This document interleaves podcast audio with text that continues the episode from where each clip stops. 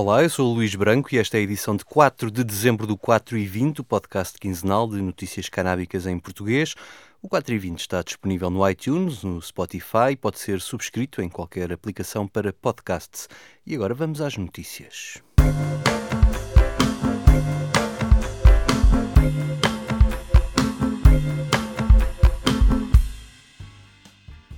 Já passou a febre consumista das Black Fridays e das Cyber Mondays em todo o mundo, mas nos Estados Unidos, mais concretamente no estado do Michigan, os habitantes tiveram direito a uma espécie de Green Sunday. Foi este domingo que abriram as primeiras lojas com a cannabis legal à venda em Ann Arbor, à qual se seguirão outras cidades do estado. Na verdade, das cerca de 1.800 localidades no Michigan, nem chegam a 400 as que deram autorização para a abertura de lojas. Na capital Detroit, a abertura das lojas foi adiada para 30 31 de janeiro. No domingo foi um dia de longas filas nas três lojas em Ann Arbor, que têm licença para vender ao público, mais de um ano após a legalização ter sido aprovada neste estado norte-americano. As vendas no primeiro dia somaram 220 mil dólares, sem contar com os 22 mil dólares, correspondentes aos 10% de imposto estadual, nem os cerca de 15 mil do imposto de vendas.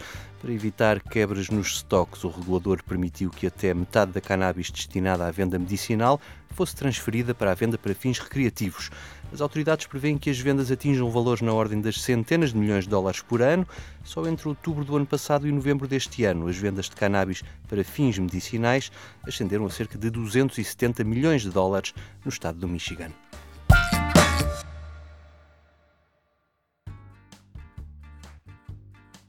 A novidade canábica da semana vem do outro lado do mundo. O ministro da Justiça da Nova Zelândia já apresentou a proposta de legalização da cannabis, que irá primeiro a debate no Parlamento e depois será referendada no final de 2020.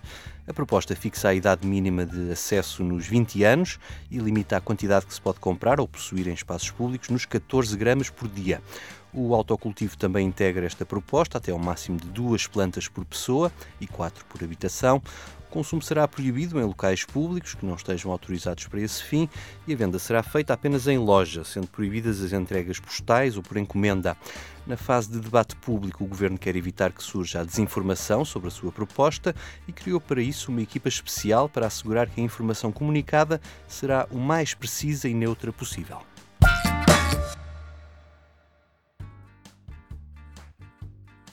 O Reino Unido vai a votos no dia 12 para escolher o próximo Parlamento e esta semana foi lançado um apelo por parte de quatro das maiores organizações britânicas de tratamento das dependências para que o próximo governo promova uma reforma radical da lei das drogas. Elas dizem que o Reino Unido atravessa uma grave crise de overdoses e viu o número de mortes por consumo de estupefacientes aumentar 68% entre 2012, ano em que se registaram cerca de 2.600 mortes, e 2018, que viu morrer 4.359 pessoas por causas associadas ao consumo de drogas. Estas organizações querem que o próximo governo nomeie uma comissão independente para estudar alternativas baseadas em factos para a futura lei das drogas e trabalhe mais de perto com os especialistas e as organizações da sociedade civil no setor do tratamento das dependências. Na carta enviada a todos os líderes partidários, os signatários dizem que a lei em vigor desde 1971, para além de estar completamente desatualizada, é guiada pela estigmatização dos consumidores. Como alternativa, apontam a descriminalização do consumo como um passo a seguir pelo legislador e, claro está, mais investimento na redução de riscos, uma vez que com pouco dinheiro se pode fazer toda a diferença, não apenas em salvar vidas, mas também em reduzir a pressão a longo prazo sobre o Serviço Nacional de Saúde e os serviços de emergências.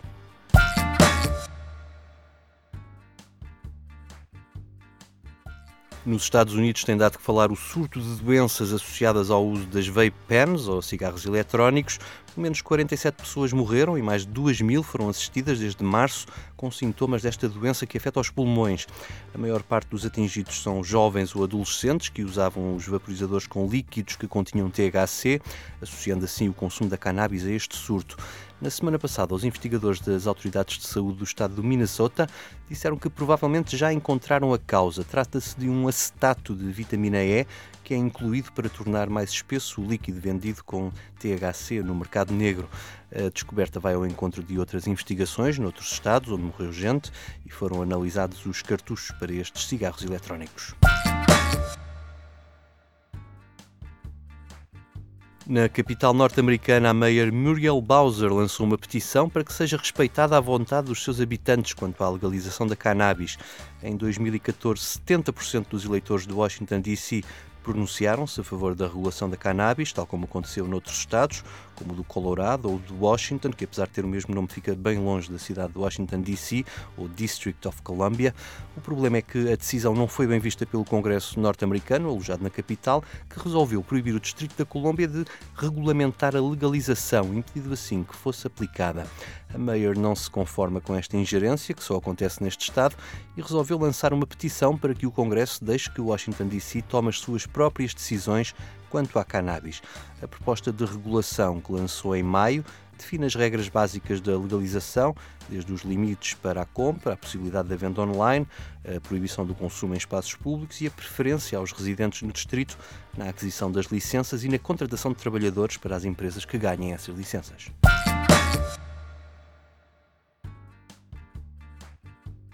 A legalização está a chegar às Ilhas Virgens norte-americanas. A proposta é do governador democrata Albert Bryan Jr. e vai ser discutida no Parlamento no próximo dia 18 de dezembro. Se for aprovada, estas ilhas serão o terceiro território administrado pelos Estados Unidos a legalizar a cannabis para fins recreativos, seguindo-se à ilha de Guam e às Ilhas Marianas do Norte.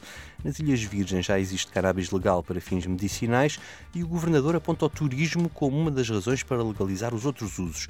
A ideia dele é criar passes diários para os turistas, que pagarão 10 dólares por dia para terem acesso às lojas. Nas contas de Albert Bryan Jr., se 10% dos cerca de 2 milhões de turistas anuais decidirem adquirir o passe, a receita para o Estado andará à volta dos 2 milhões de dólares, só com os passos. A proposta protege o cultivo local, com os dispensários a terem de vender pelo menos 70% da sua cannabis com proveniência nas ilhas e também apaga o cadastro criminal dos condenados por crimes ligados à cannabis. A cannabis pode reduzir a metade a intensidade das enxaquecas e dores de cabeça crónicas. É o que indica um estudo científico revelado na semana passada por investigadores da Washington State University. Trata-se do primeiro estudo em grande escala sobre o assunto, a partir dos dados fornecidos pela aplicação StrainPrint permite aos compradores da cannabis medicinal, a produtores canadianos, apontarem os sintomas antes e depois do consumo. Isso permitiu recolher a informação já fornecida por 1.300 utilizadores de cannabis medicinal, que apontaram mais de 12 mil vezes naquela aplicação a evolução da gravidade das suas dores de cabeça antes e depois do uso da cannabis. O mesmo acontecendo a mais de 650 utilizadores que sofrem de enxaquecas. E dizem eles que a gravidade das dores caiu 47% nas dores de cabeça e quase 50% nas enxaquecas após a inalação de cannabis. Ao contrário do que acontece com os tratamentos convencionais, os investigadores não encontraram provas do aumento da gravidade das dores ao longo do tempo com o recurso à cannabis, embora tenham registado o aumento das doses de cannabis ao longo do tempo, um sinal que o organismo viu aumentar a sua tolerância à planta. Outra conclusão é que o registro da diminuição da gravidade das dores foi maior com o uso do óleo de cannabis do que com a flor. Uma surpresa, ou talvez não, é que o teor de THC e CBD na cannabis usada não parece ter tido grande influência no resultado obtido dá força à hipótese de que o responsável pelo efeito possa estar entre os mais de 100 canabinoides ou noutros componentes desta planta. Os autores do estudo reconhecem, no entanto, as limitações do mesmo, uma vez que os participantes, ao serem consumidores de cannabis medicinal, já esperam que o seu uso vá aliviar as suas dores. E também não é possível introduzir um grupo de controle para tomar um placebo. Por isso, Carrie Cutler, professora da psicologia naquela universidade e responsável por este estudo, não tem problemas em reconhecer que possa haver uma sobrevalorização da eficácia da cannabis. Vamos regressar à Nova Zelândia, onde os investigadores da Universidade de Auckland já têm luz verde do governo para avançarem com um estudo pioneiro sobre a microdosagem do LSD ou seja, o uso dessa substância em pequenas doses que limitam o efeito inebriante, ou neste caso alucinogénio, do LSD. Este tipo de consumo está na moda nos Estados Unidos, em especial entre os que trabalham com as novas tecnologias em Silicon Valley, na Califórnia. Dizem eles que as microdoses de LSD apuram os sentidos aumentam a capacidade de resolver problemas complexos, mas até agora não há qualquer estudo científico que comprove essa sensação. Ao contrário dos outros estudos com LSD que implicam a aplicação da substância em ambiente vigiado, no caso da microdosagem será feita em casa e para começar com 40 pessoas, que serão depois submetidas a eletroencefalogramas e ressonâncias magnéticas.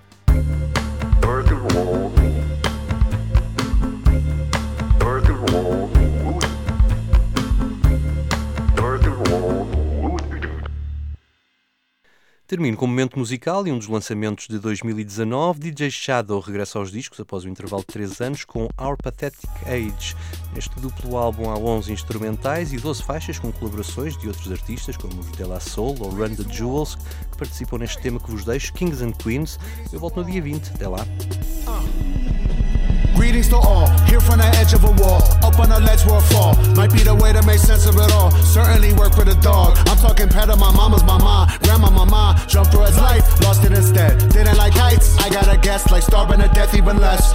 Living room was a badly named mess. On the inside of the room, there's no breath. Pardon me, cowl up, I get it wrong. We never met, this is only a song. I heard the story just once with my mom. She said the bottles you held didn't last very long. When you gave out, no one knew that you gone. Or knew that you couldn't bring food to the dog. Damn, look at that beast. Licking on animated cheeks of the deceased. Little white noise coming out of TV. Woman on floor in a heap. Door to the balcony, cracked just enough to hear honking no horns in the street. Wonder how long little Fluffy just stood there and stared. Knowing it's either he jump or not eat. Families don't rise and drop from the sky. Four little paws on the bark to the gods. Born from the death of a queen in New York. Mama took that and fought with those eyes. In the blood. Fluffy just jumped. To me, he's always been a hero unsung. Mama jumped too like fuck it, I'm here. And I'ma jump too like fuck it, let's go. Cause I don't really see no other clear road. So just get there to grow to get old. Really can't risk, not taking that risk. Fluffy done jumped, how am I gonna bitch? Backflip the fuck off a cliff, little bitch. Front of foundation, make a quick wish. RTJ, no fall from grace. Have a great day, get the bag,